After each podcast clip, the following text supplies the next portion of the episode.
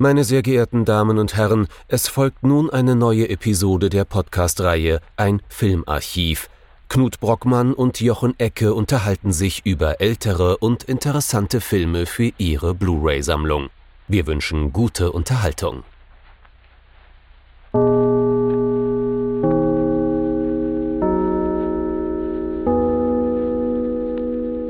Hallo Knut. Hallo Jochen und hallo liebe Zuhörerinnen und Zuhörer zu einer neuen Folge von unserem Filmarchiv. Wir waren lange Zeit in den großen Welten Welten unterwegs und jetzt schauen wir einen Film, der noch nicht in der Bundesrepublik, sondern mhm. zur Nazi-Zeit in Deutschland entstanden ist. Wir setzen unsere lose Reihe zum NS-Kino fort. Genau. Und äh, haben einen riesigen Vorteil dieses Mal, denn dieser Film reist für uns um die Welt, zumindest zeitweise, und behauptet das. Was haben wir uns denn angeschaut? Es soll heute gehen um den berühmten Münchhausen von Josef von Baki aus dem Jahr 1943. Das ist aber wirklich keine Lüge? Das ist so geschehen? Okay, das war Echt jetzt? Wahnsinn. Münchhausen. Also noch ohne Baron im Titel. 1943 aus Deutschland, wir können eins und eins zusammenzählen, da ist ein Regime im Hintergrund, das eine gewisse UFA dazu angehalten hat, teilweise sehr große Filme zu machen. In diesem Sinne sogar, glaube ich, zum 25. Mhm, Jahrestag genau, ja. einen ganz, ganz großen Film, für den dann sogar Leute wieder herangeholt wurden, die eigentlich verfemt waren. Genau, die Berufsverbot hatten. Zum Beispiel Erich Kästner, der das Drehbuch geschrieben hat. Mhm. Münchhausen, Baron von Münchhausen, wird keiner kennen. ähm, ein, völlig, ein völlig unbekannter Film.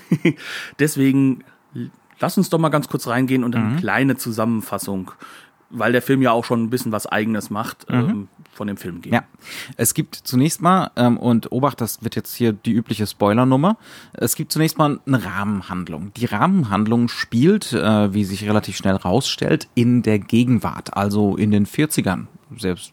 Aber ohne Krieg. Oh, ohne Krieg, genau, so wie immer im NS-Kino. Ne? Wir behaupten mal, war was, ist was, ne? der so der Klassiker. In dieser Rahmenhandlung gibt's gerade eine Kostümparty, eine 18. Jahrhundert Kostümparty auf Schloss Münchhausen ähm, wo äh, die, die Creme de la Creme geladen ist. Und auch einer der Nachfahren, vermeintlichen Nachfahren des großen Barons, ist zugegen gespielt von Hans Albers. Und äh, es stellt sich bald raus, dass dieser junge Baron Münchhausen, äh, dieser Nachfahre, ein Experte ist für seinen Vorfahren. Äh, der weiß wohl aus geheimen Tagebüchern sehr viel mehr über das Leben des geheimnisvollen, berühmten Vorfahren, äh, als es die Nachwelt so weiß. Und dementsprechend besteht da großes Interesse. Es findet sich so eine Runde ein, so eine Heart of Darkness Runde, ähm, die lauschen darf, äh, während Baron Münchhausen von den Abenteuern seines Vorfahren erzählt. Ja, und äh, bei den Abenteuern, da kriegen wir dann so eine, ne, in der Rückblende, eine schöne Mischung aus altbekannten Münchhausen-Erzählungen, also zum Beispiel, ich glaube, diese Läufergeschichte ne, mit Kanonenflug auch. der Kanonenflug und solche Geschichten, ne, also Dinge, die man aus der Kindheit wahrscheinlich äh, zur Genüge kennt und so ein paar neu erfundene Geschichten. Ich glaube, diese Mondmann-Nummer, ne, ähm, also Münchhausen fliegt mit einem Ballon. Ich weiß gar nicht mehr, ist das eine Originalgeschichte? Ich weiß es nicht mehr. Ich weiß es auch wir nicht. Haben, wir, äh, ein Filmarchiv, wie immer, maximal vorbereitet. Ähm, also Münchhausen fliegt gegen Ende auch mal zum Mond äh, mit seinem getreuen Gehilfen. Ähm, und dann kehren wir irgendwann gegen Ende des Films, und jetzt kommen die substanziellen Spoiler, äh, wieder in die Gegenwart zurück, wo sich herausstellt, dieser vermeintliche Nachfahre ist natürlich nicht der Nachfolgefahre, es ist der Baron selbst, der unsterblich ist, fast schon so eine fliegende Holländer-Figur, der sich jetzt aber für die Sterblichkeit entscheidet und damit endet der Film mehr oder weniger. Ähm, in der Rückblende kriegen wir dann so dramaturgisch eben nicht nur diese Geschichten erzählt, sondern auch eine Reihe von Abschieden. Äh, also es wird durchaus gerne mal zwischendrin hm, jetzt muss man vorsichtig sein. Es wird ein bisschen melancholisch. Die Rahmenhandlung ist definitiv melancholisch und darf auch so minimal unheimlich werden, gerade gegen Ende hin. Ja, so Gothic-mäßig. So ein kleines bisschen, ja, ja Schauerromantik. Ähm, aber ne, also nicht zu viel, weil wir haben genug Action draußen vor der Kinotür im Moment. Ähm, in der Binnenerzählung darf es auch ab und an mal melancholisch werden, aber auch nur stark abgefedert. Es gibt ganz viele Abschiede, Tode. Der Baron stirbt nicht, aber die Menschen um ihn herum, von denen muss er sich verabschieden. Ähm, das ist so ein bisschen die Grundstruktur von der ganzen Nummer. Ja, und ähm, mit dieser Grundstruktur kann man auch sagen, ähm, wird der Film auch für uns relativ schnell, ja, schwierig zu lesen mhm. in der Hinsicht. Wir haben es hier mit Nazi-Kino zu tun, definitiv. Dezidiert. Ähm, aber wir wissen Und halt. Nicht nur, nicht nur irgendein Nazi-Kino, ne? Das ist jetzt hier nicht irgendwie die kleine Produktion, von denen sie, was weiß ich, 20 im Jahr in die Kinos gehauen haben, sondern das ist der Großfilm für das Jahr 1943. Ne? Der Jubiläumsfilm für die UFA mit unfassbarem Aufwand äh, produziert, in Farbe produziert, äh, also ein früher Aqua Farbfilm, ähm, was an sich schon in den 40er Jahren ein sagenhafter Aufwand war und extrem schwierig herzustellen, mit Sets, die prunkvoller und größer und krasser nicht sein könnten, voller heute noch verblüffender Spezialeffekte äh, mit den ganz großen Stars des UFA-Kinos. Ne? Also das ist nicht irgendein Film, sondern das ist äh, der Film, in dem man für das Jahr 43 die größten Hoffnungen setzt. Nicht nur für die Innenwirkung, sondern auch für die. Außenwirkung. Denn wenn das das Deutsche Reich, ja, ähm, ich, ich, Reich jetzt definitiv in Anführungszeichen, ähm, sowas noch zustande bringt, 1943, wo der Krieg im Prinzip mehr oder weniger verloren ist, ne? Äh, wer genau hinguckt, weiß es, dann kann es ja nicht so schlecht in Deutschland bestellt sein. Ne? Also darum ging es auch, um diese prunkvolle, verschwenderische Außenwirkung. Und wenn das auf Kosten von so ein paar Tagesrationen für die Bevölkerung ging, dann war das für den Herrn Goebbels auch okay da kommen wir sozusagen schon so ein bisschen in dieses äh, politische mhm. Machtgefüge ja. rein. Denn es geht natürlich darum, auch Hollywood zu zeigen. Also Goebbels hat gesagt, die Visitenkarte abgeben. Mhm. Das haben wir ja gelesen im äh, Booklet. Ähm, das heißt also, es geht hier wirklich darum, noch einmal zu zeigen, wir sind die Größten, wir sind die technisch Besten mhm. und äh, wir, wir machen sind auch den besten Farbfilm. Genau. Aber wir sind auch gleichzeitig diejenigen, die unser eigenes Volk, auch Volk bitte in Anführungszeichen, ne, ich mag den Begriff nicht, ähm, die auch ihr eigenes Volk äh, nicht nur bespaßen, sondern halt auch beglücken können mit mhm. einem großartigen Filmwerk. Mhm. Mit dieser Kulturleistung. Genau. Ne? Ähm, und da kommen wir jetzt so ein bisschen in diese Bredouille hinein, denn der Film hat damit natürlich eine ganz, ganz dezidierte Rolle mhm. in den Zeiten des Nationalsozialismus gespielt und er nimmt diese Rolle einwandfrei ein. Also dieser Film liefert auf der Ebene. Ja. Er ist prunkvoll.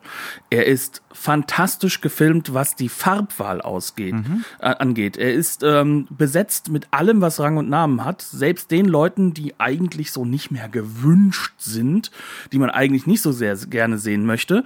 Und er hat im Hintergrund sogar noch einmal die Erlaubnis äh, sich reingeholt, dass man mit Erich Kästner halt jemanden reinholt, der zwar die, nicht die Berufsverbot hat. Hm? Genau, der Berufsverbot hat, aber halt eben eigentlich in der inneren Emigration gerade lebt und ähm, durchaus immer wieder mal negativ auffällt, sagen wir es mal mhm. so.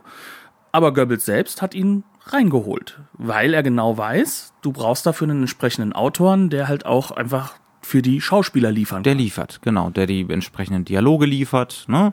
ähm, der solchen althergebrachten Geschichten irgendwie für die Gegenwart neues Leben einhaucht.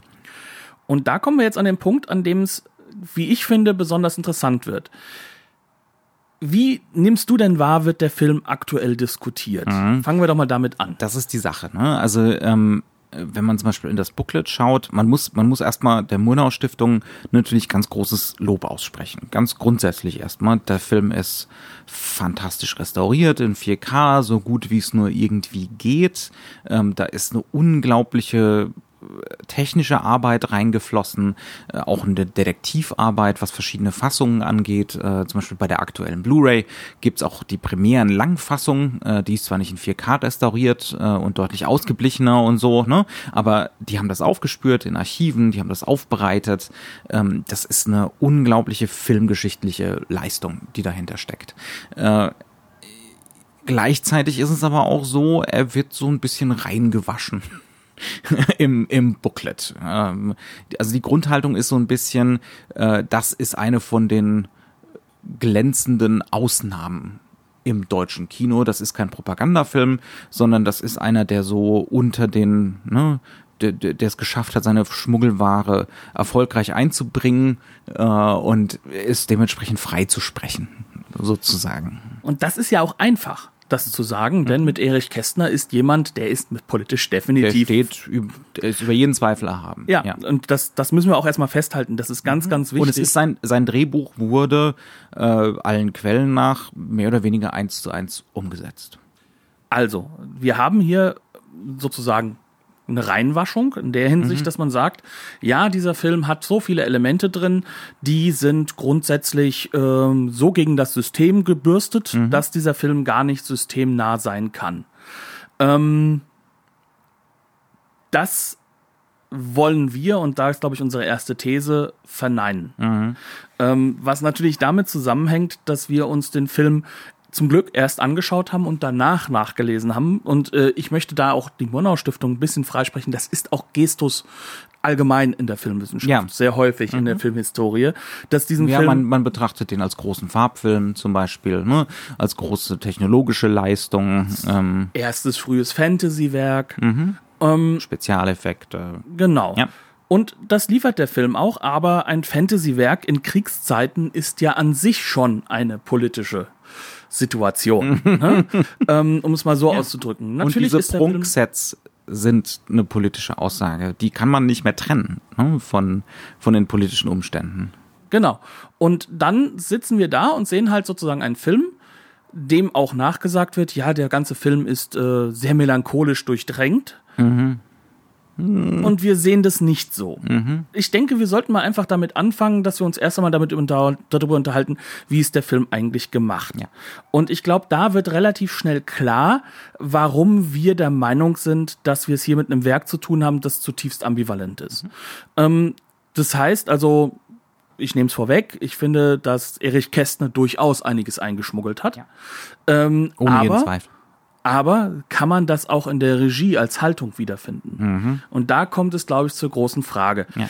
Also meine, meine erste These ist erst einmal, dieser Film zeigt eigentlich das gleiche Problem, was momentan so die ganz großen Blockbuster wieder haben, diese ganzen Marvel-Filme zum Beispiel. Er hat keine Gut, Regiehaltung. Hast, hast du gerade den NS-Film mit Marvel-Filmen verglichen? ich, ich befürworte das. Mach weiter. Ja, also mal abgesehen davon, dass äh, Du bist der, der große Kenner des Superheldentums oder Superheldencomics. Ich glaube, dass in fast allen Superhelden faschistoide Züge drin sind. Ähm, in fast das allen, ist, nicht in Das ist allen. kompliziert, aber ähm, ich lasse das jetzt mal so stehen. Ja, aber das, das liegt auch daran, dass du der Kenner bist, nicht ich. Ähm, aber was ich meine, ist eigentlich eher auf einer technischen Ebene zu nennen. Mhm. Der Film strotzt vor Effekten. Nicht nur solchen, die wir erkennen als Unglaublichkeiten, sondern dadurch, wie er die Dekors einsetzt. Mhm. Wie er uns, sag ich mal, in eine fremde Welt entführt, obwohl das alles in kleinen Studios entstanden mhm. ist. Und wenn ich solche Effekte umsetzen möchte, dann muss ich Restriktionen einhalten. Ich kann die Kamera nicht überall hinstellen. Ja, weil eben die, äh, die Perspektivverschiebungen zum Beispiel ne, nur aus einer bestimmten Position raus funktionieren. Das ganze Set ist dann gebaut dafür, äh, es ist nicht so groß, wie es aussieht, aber auch nur aus einem bestimmten Winkel. Ne? Genau. Und ähm, dann kommt noch hinzu, ich kann dementsprechend auch äh, die Kamera nicht ähm, mit allen möglichen Linsen bearbeiten. Mhm. Da kommt auch natürlich das Farbmaterial mit ja, rein. Ja. Da kommt mit rein, wie viel Licht benötige ich. Mhm. Das heißt also, wie kann ich viel denn, Bewegung ist auch nicht drin. Viel Bewegung ist auch nicht drin. Das heißt also, die komplette Regiearbeit bezieht sich vor allem auf eine Mise en scène und die ist zurückhaltend. Das ist noch nett ausgedrückt. Also ich würde sagen, das ist natürlich äh, sehr routiniert gedreht, ähm, aber es ist halt über weite Strecken unspektakulärstes Continuity Editing. Ne? Äh, totale halbnah, halbnah, Close-up, man Schwenk, gut ist. Ne? Und äh, da darf auch niemand aus dem Frame fallen. Ähm, das ist alles unglaublich geschmackvoll. Äh, der, der Herr von Baki steht auch total auf so innere Rahmungen, so bisschen abgeschmackte romantische Rahmungen, zum Beispiel da, wo die Geschichte erzählt wird, während sie noch draußen im Garten sitzen und der Baron erzählt seine Geschichte, wie sich ja später rausstellt.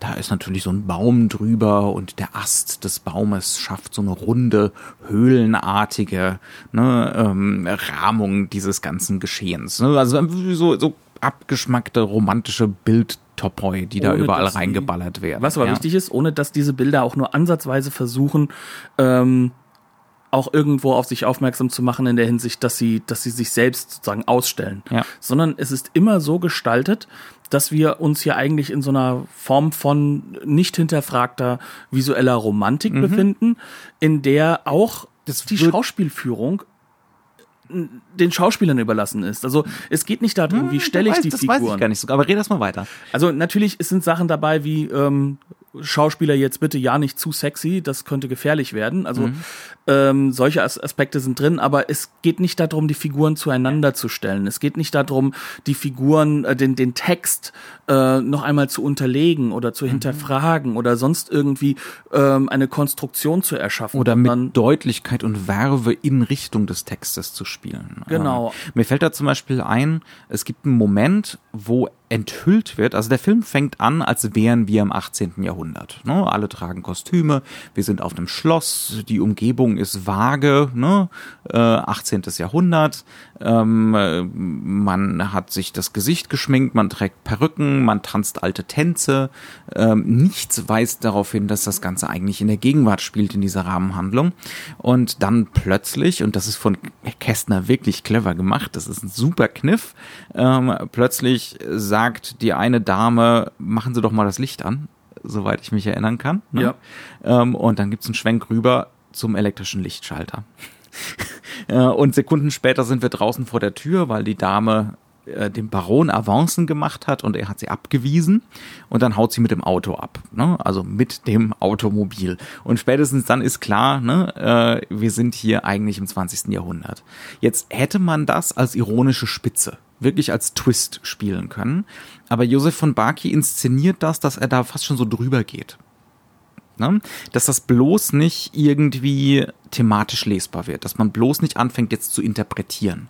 Denn wenn man anfangen würde zu interpretieren, was mit Sicherheit in Kästners Sinne ist, ähm, gibt es da auch im Dialog Anzeichen, wozu dieser versteckte Twist ne, eigentlich da ist. Der ist nämlich dazu da, wenn man genauer hinschaut, ähm, dass sich Kästner in seinem Drehbuch lustig macht über dieses Kostümspiel, über diese Rückwärtsgewandtheit. Äh, der, also Münchhausen selber ne, sagt, das ist kindisch. Ne, ähm, beziehungsweise irgendeine andere Figur sagt, ist es nicht schön, dass einmal im Jahr bei diesem Maskenball alle wieder Kinder sein dürfen? Ähm, und das ist natürlich auch so eine deutsche Fantasie, ne? so eine nostalgische Fantasie, äh, wieder zurück äh, in äh, die Zeit der Vielstaaterei, aber auch des beginnenden Nationalismus, ähm, ne? das, das Preußentum Tum fest im Sattel und so weiter und so fort. Das ist nicht explizit an die Nazis rückgebunden, ne? aber dieses, dieses nostalgische Zurücksehen wird hier dargestellt als ne, ein Anachronismus, kindisch, lächerlich. Aber Baki bügelt halt so drüber. weil ähm, die Gefahr der Interpretation wäre sonst nicht auszuschließen. genau, ja. Das heißt also, ähm, gerade an dieser Szene kann man das eigentlich auch ganz gut sehen. Mhm. Wir haben hier einen Text, der definitiv Anschlussfähig ist. anschlussfähig ist, der kritisch ist, der sich mit dem Jetzt auseinandersetzt, der eben genau dieser Rückwärtsgewandtheit sich entgegenstellt, indem er sie versucht auszustellen. Aber du hast einen Regisseur, der das Ganze wieder unterbuttert. Das heißt also, der dafür sorgt, dass das Ganze in eine Form gepresst wird, die dann dieser Interpretation allenfalls nur noch für Leute, die sowieso schon in die Richtung überzeugt sind, lesbar wird. Und damit haben wir es hier mit so einer gewissen Ambivalenz zu tun. Und das zieht sich durch den ganzen Film. Ja. Und zwar auch in der Hinsicht, dass man sagen kann, Kästner weiß genau, wie weit er gehen kann.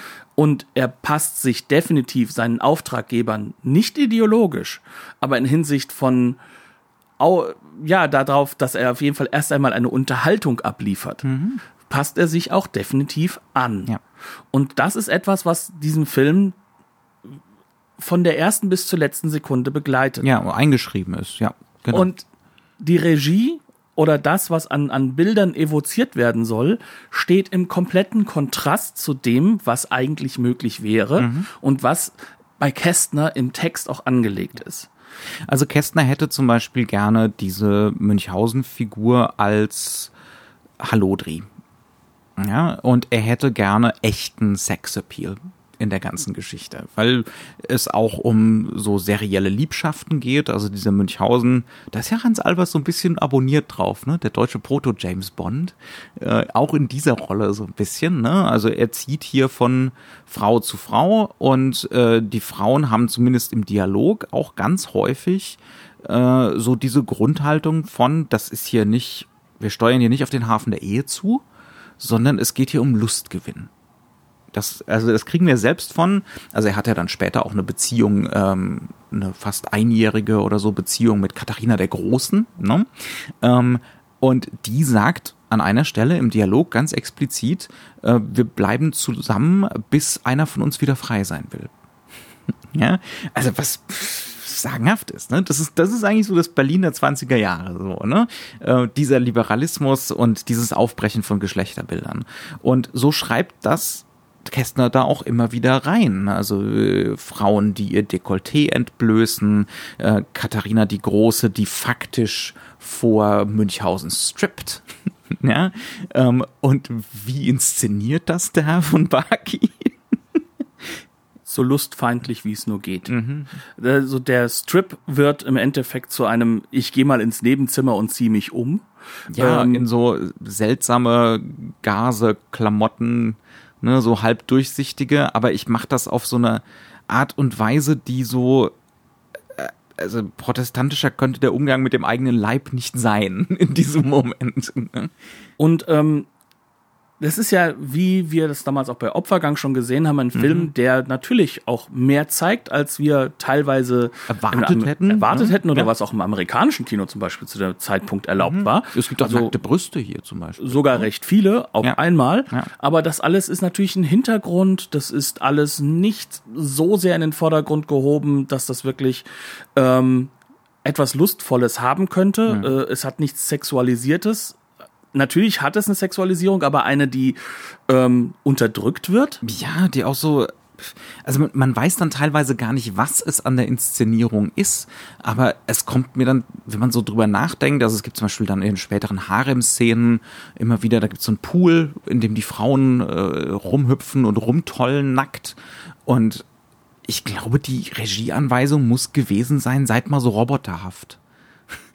so, so seltsam ungelenk und grobschlächtig, ja. Ähm, dann natürlich der Baron, das einzige Mal, wo er sich selber auszieht und umzieht, da hat er den Unsichtbarkeitsring an. Also äh, ein ein begehrenden Blick auf den männlichen Körper ist erst recht nicht erlaubt. Obwohl Kästner tatsächlich was konkret homoerotisches reinschreibt, ne, nämlich zu Anfang, da gibt's äh, einer aus dem Publikum, dem Münchhausen seine Geschichten erzählt, äh, der hat einen eindeutig selbstbegehrenden Blick auf Münchhausen. Ja? Aber da macht sich der Film halt lustig. Das ist dann halt der lustige Schwule. Ne? Der Idiot. Ja, der Idiot, ganz genau. Ne? Ja. Und Ähm, das ist, ähm, Der Impotente dann auch zum gewissen Grad, ne? weil er seine Frau nicht halten kann. Genau, weil Ja. die möchte auch zu Münchhausen rüber. Ähm, aber das alles zeigt auch so ein bisschen die Schwierigkeit, mit der sich dieser Film auseinandersetzen muss, dass er nichts Halbes, nichts Ganzes ist. Das heißt also, ähm, wir haben eigentlich einen Text, der ist hochspannend Ja. und er Also geht wo, wo unter. Münchhausen wirklich auch potenziell so eine subversive Gestalt ist. Zumindest zum Beispiel in sexueller Hinsicht. Ne? Und das geht unter in Schauwerten, in, in äußeren Schauwerten, Ja. die aber auch nichts damit der Sexualisierung zu tun haben, sondern ja, er fliegt halt dann eben auf der Kanonenkugel. Ähm, auch da ist eine minimale Subversion drin, weil er darf zum Publikum rüber gucken und darf mal Hallo sagen und seinen, seinen Hut ziehen. Ähm, aber das ist dann wiederum auch wieder eher so der Albers ne? und weniger die Regie. Und ähm, alles weitere ist auf einer Ebene gedreht, dass ja nicht zu viel Spannung aufkommt. Also Hans Albers hat immer alles im Griff. Ja. Und ähm, es ist darauf inszeniert, dass auch sonst kaum Emotionen in zu krasser Form vorkommen. Das heißt, wenn ich dann lese, das wäre ein sehr melancholischer Film, Nö. Nein. Nee, im Mittelteil definitiv nicht. Er hat gegen Ende eine melancholische Sequenz, ja. Ja. Die ist auch definitiv so der kann, gedreht, Der dass- kannst du gar nicht entgehen. Du, du denkst an die Mondsequenz, ne? Genau, ja. Ja. Geben wir da mal ein bisschen Kontext? Sollen wir da gleich mal einsteigen mit oder was anderes erst? Nee, können wir gerne machen. Ja. Also ähm, gegen Ende des Films, das ist so die letzte große Flucht, landet Münchhausen mit einem Ballon, er ist aus Venedig gerade geflohen, auf dem Mond mit seinem getreuen, wie heißt der Kuchen? Äh, äh, äh, Reuter? Genau, genau, Kuchenreuter, genau. Genau. Äh, sein, sein getreuer Gehilfe Christian Kuchenreuter. Sie landen auf dem Mond ähm, und das ist so eine so ein seltsamer, fast schon so bizarrer Garten Eden, wo die Säuglinge an Bäumen wachsen und Menschen sich den Kopf abnehmen können, äh, um ein Gespräch weiterzuführen und äh, wortwörtlich der Körper kann dann den Haushalt machen. Bei jedenfalls bei der weiblichen Figur. Ja, aber was das Wichtigste ist, äh, der Mond hat eine andere Zeitlichkeit. Mit jedem Tag, der auf dem Mond vergeht, vergeht faktisch für den Körper ein Jahr.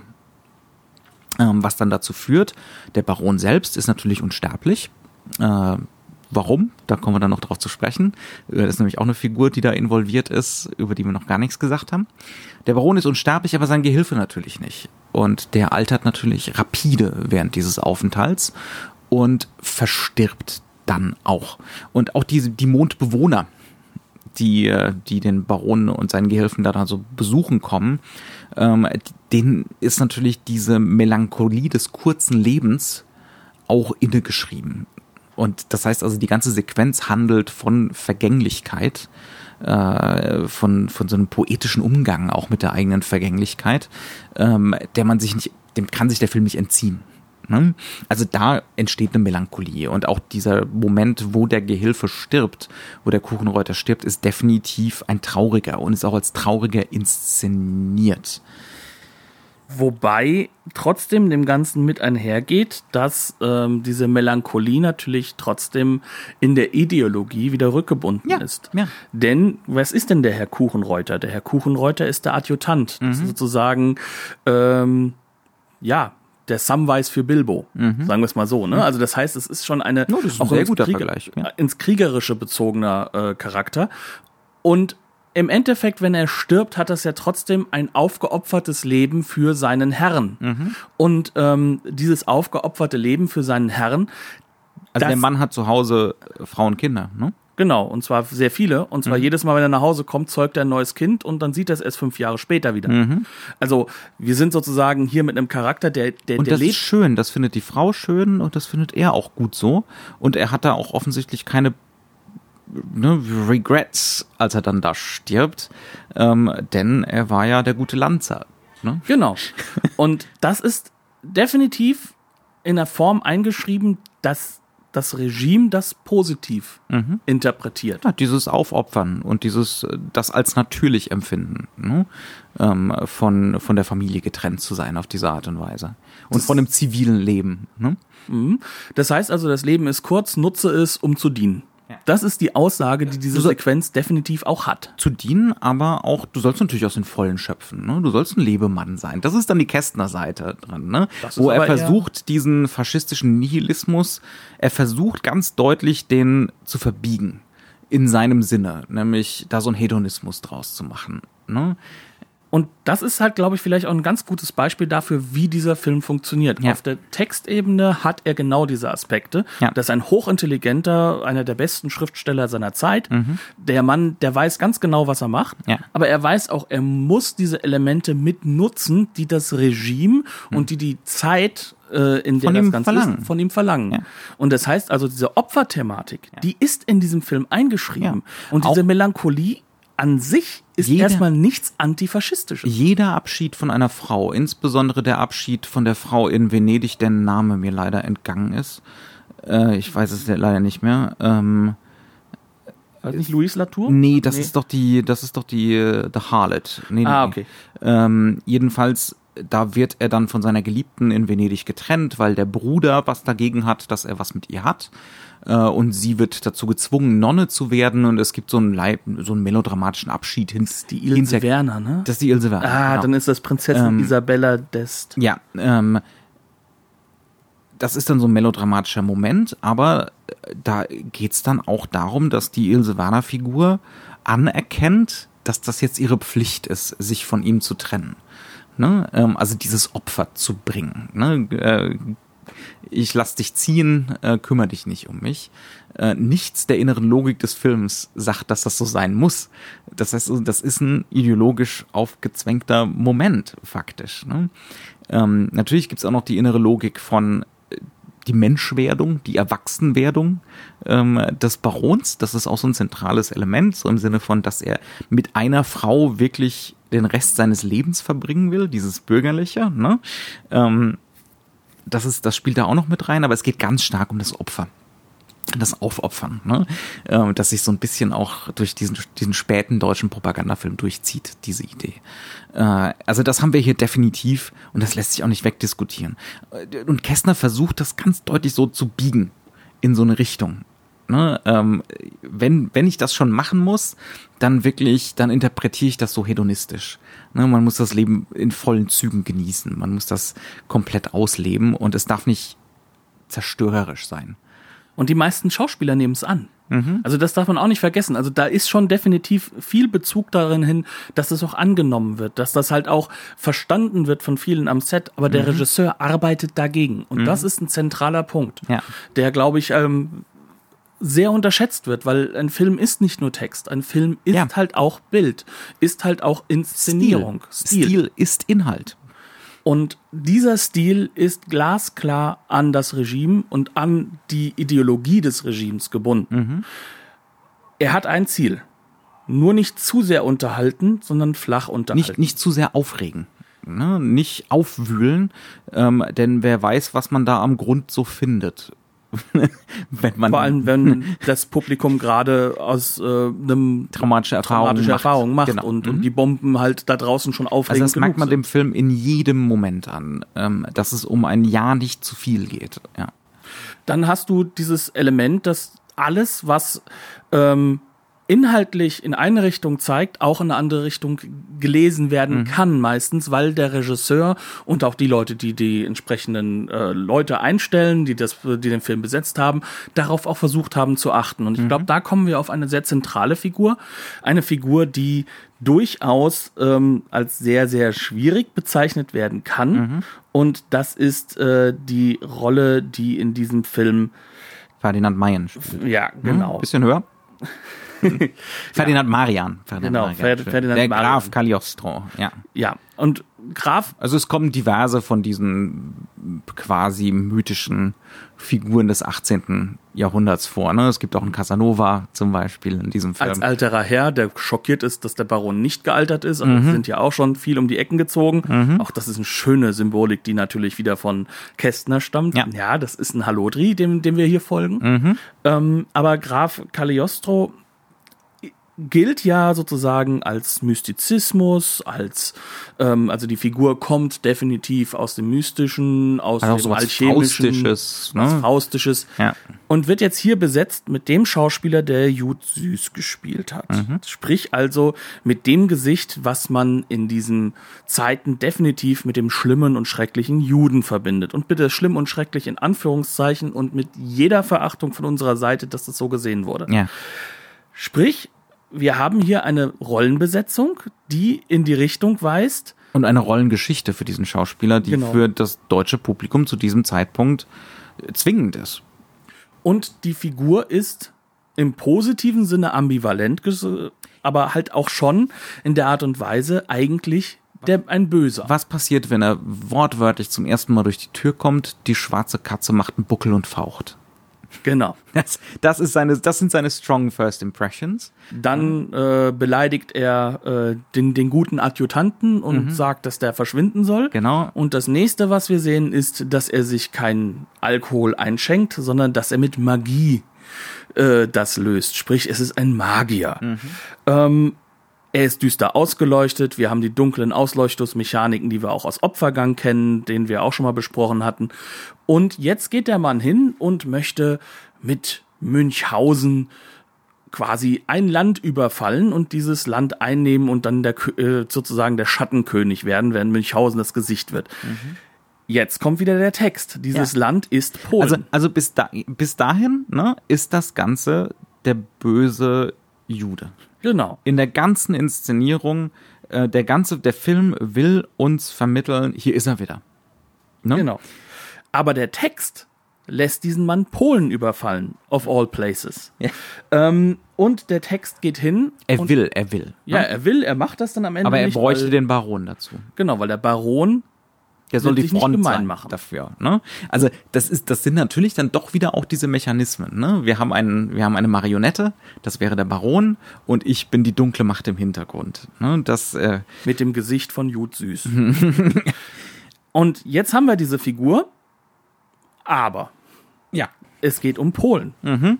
Es geht darum, dass man das mal schnell pflücken sollte. Mhm. Es geht darum, dass diese Figur ähm, im Endeffekt für all das steht, was die Nazis gemacht haben. Mhm. Ja, Wort, wortwörtlich wird dann gleich gesagt, es geht um Machtmissbrauch.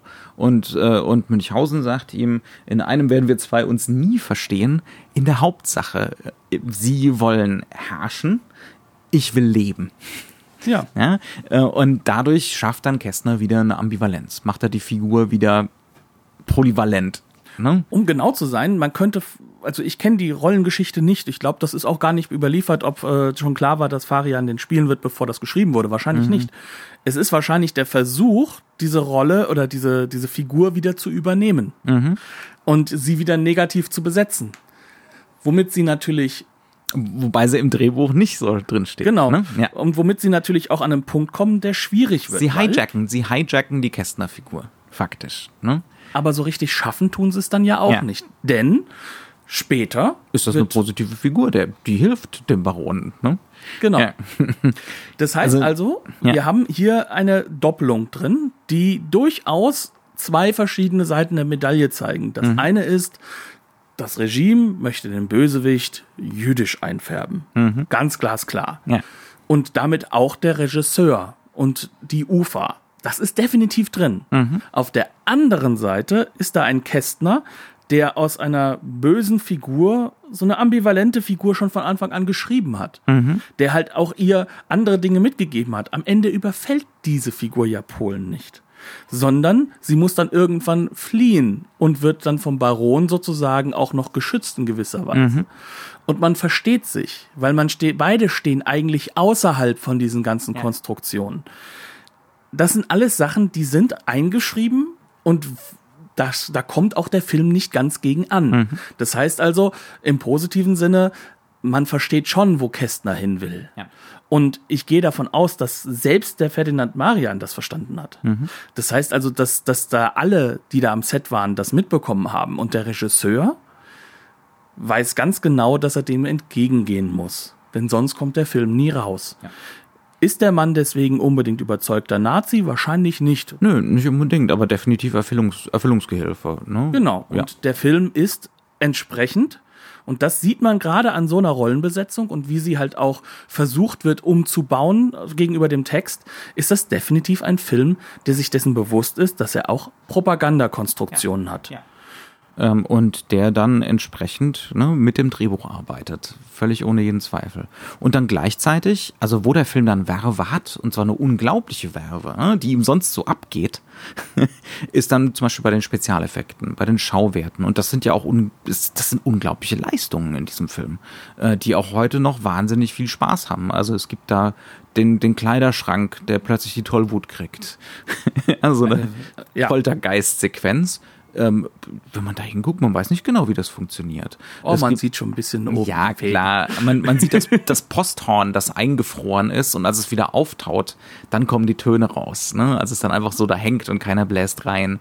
Ähm, es gibt eine Sequenz im Harem, wo der Baron sich den Unsichtbarkeitsring überstreift und ähm, die Prinzessin, ne, die Ilse Werner, ja. die Ilse Werner da rausträgt und das ist ein mega Effekt. Das sieht unglaublich überzeugend aus. Ja, dieses wieder die Frau passend zu den Bewegungen eines laufenden Mannes durch, äh, durch diesen riesigen Raum getragen wird. Ne?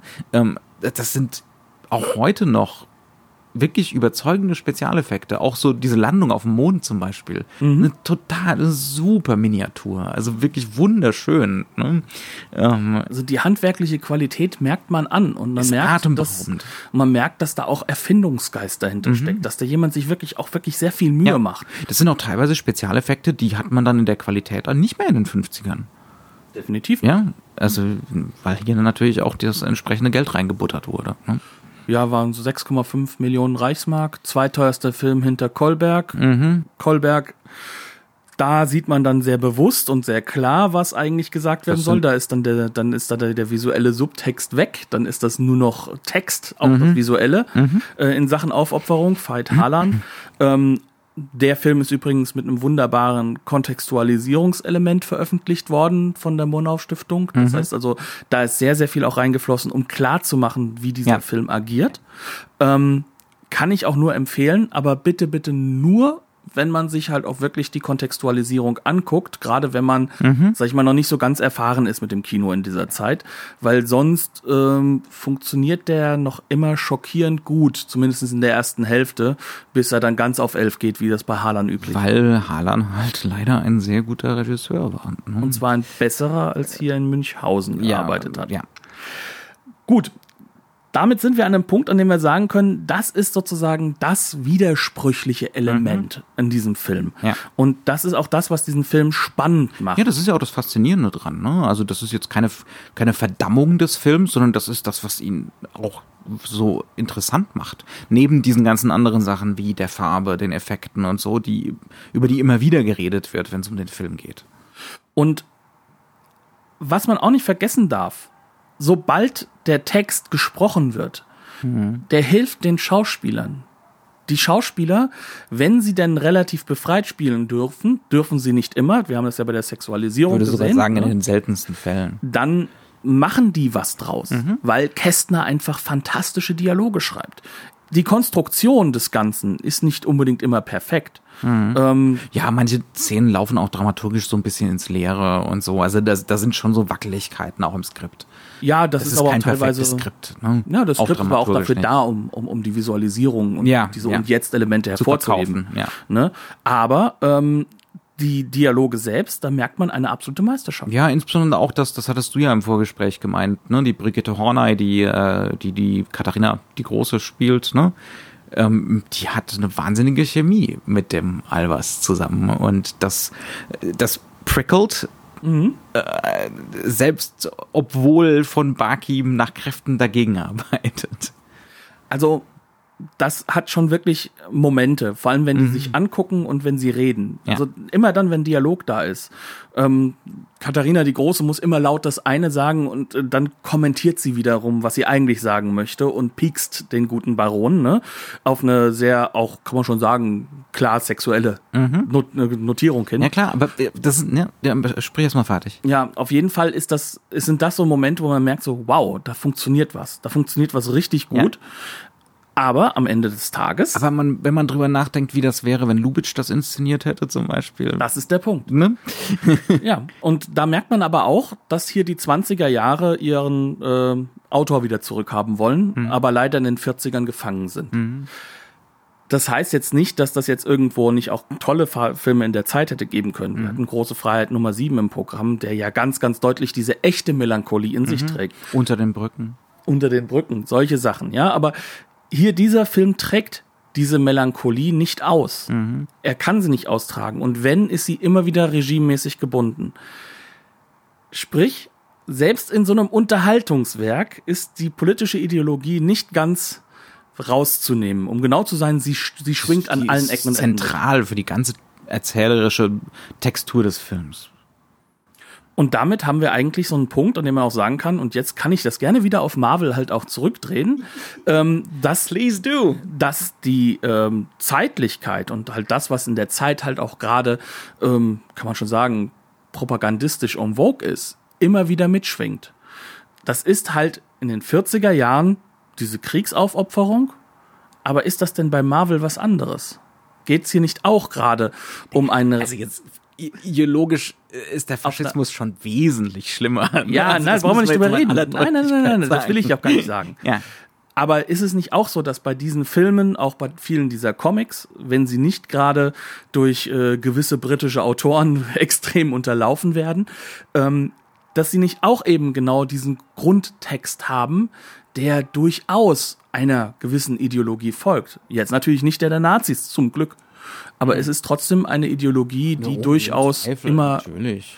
immer einen kriegerischen Gestus haben, immer einen Kampf gut gegen böse, immer wieder mit, mit in sich hineintragen, dass, ähm, dass es so etwas Übermenschliches dann natürlich gibt in diesem Rahmen. Aber deswegen sage ich ja nicht, dass es faschistisch ist, sondern allenfalls äh, faschistoide Züge trägt. Ähm, diese Filme sind nicht dafür da, um uns von etwas Neuem zu überzeugen.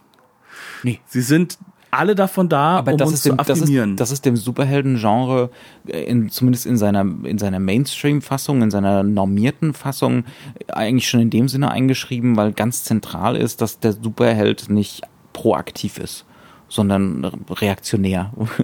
ja, eine, eine reaktive Figur. Die eigentliche, die eigentliche Kausalgewalt liegt immer beim Bösewicht.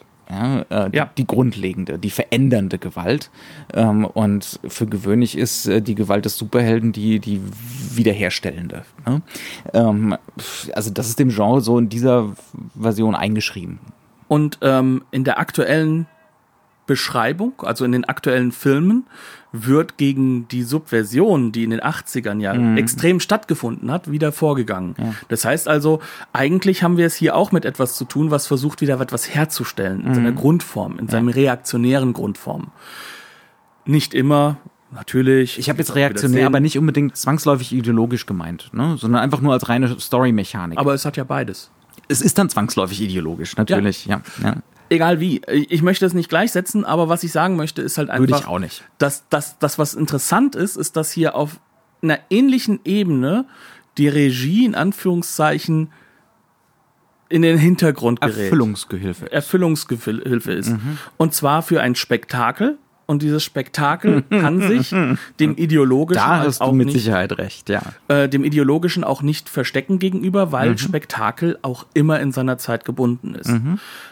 Das ist jetzt nichts, was was jetzt sagen soll, guckt keine Marvel-Filme, dann, dann seid ihr Nazis. Das ist genau das, genau das ist nicht der Fall. Es geht hier um ganz, ganz andere Formen von, von Politik, die damit betrieben Es wird. geht um die ideologische Grundkonstitution von Spektakel und dem Spektakulären. Ne?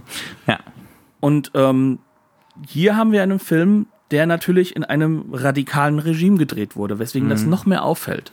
ja. Und um es jetzt mal so radikal zu sagen, wo halt einfach der Text dagegen ankämpft, sich dagegen aufsträubt, aber auch nur bis zu einem gewissen Punkt. Denn Soweit es Kästner eben geht. Ne? Weiß, wo er beenden muss. Kästner ist ein innerer Immigrant aus der Literatur. Kann man sagen, das ist jemand, der bleibt in Deutschland. Er wird auch immer wieder gegen das Regime aussprechen, aber er weiß auch, wie weit er gehen kann, damit ihm nichts passiert. Und das ist das, was die innere Immigration zu einem großen Teil mit ausgemacht hat. Das heißt, dieser Film geht an Grenzen, aber nicht drüber hinweg im Text Weil er es nicht kann. weil er es nicht kann, weil er es auch nicht darf, weil der Mann erstaunlicherweise das Gefühl hat, er möchte gerne weiterleben. Ähm, das heißt also, es ist auch ein sehr, sehr großer Schutz da drin, der, der, der macht sich schon angreifbar, wie es nur geht. Und er schafft es deswegen, weil die Regie dagegen ankämpft, weil der Film, das Spektakel gegen diese politische Gegenmeinung ankämpft. Und am Ende des Tages meiner Meinung nach gewinnt. Ja. ja, unterm Strich würde ich es auch so sehen. Ja. Also haben wir es doch mit einem Film zu tun, der nationalsozialistisch ist. Es ist ein Propagandafilm, ja. Ja, es ist, es ist einer der weniger erfolgreichen, sagen wir es mal so. Ne? In Form der Propaganda, nicht in Ja. Form dessen als Film. Genau, ja. Aber es ist definitiv ein Propagandafilm, ja. Und ich glaube, jetzt sind wir an einem Punkt angelangt. Jetzt habe ich mich natürlich äh, gegen alle Marvel-Leute äh, absolut angreifbar gemacht. Ähm, noch einmal die Gleichsetzung ist auch in gewisser Weise ein gewisser Zynismus und eine Frustration. Nein, Knut, da wäre ich jetzt nie drauf gekommen. Ähm, aber gut. Ich denke, damit haben wir's. Ja. Auf jeden Fall. Ähm, wir haben es schon gesagt, die, wir haben die, äh, ich glaube von Universum, ne? die Blu-rays bei Universum erschienen. Das sind zwei Discs, drei Fassungen des Films. Äh, diese Langfassung, äh, die eben nicht 4K restauriert ist, auch mit leicht ausgeblichenen Farben, aber es ist halt die, die Premierenfassung des Films. Äh, das ist mit Sicherheit für Forschende interessant und auch für Fans des Films, ähm, aber da ist das Erzähltempo nochmal langsamer. Äh, da hat, das hat noch mal mehr so was Bleiernes, äh, noch mal deutlicher diesen seltsamen Stecken im Hintern, den das NS-Kino gerne mal hat.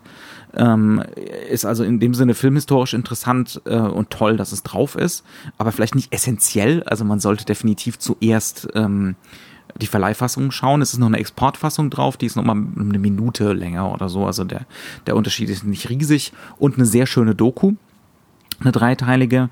Ähm, das ist also ein toller, toller Release und eigentlich wirklich essentiell, wenn man sich auch nur marginal für die Geschichte des deutschen Kinos interessiert und für die technische Entwicklung des Kinos. Äh, gerade was Spezialeffekte und Farbfilm angeht, ist das hier ein essentieller Film.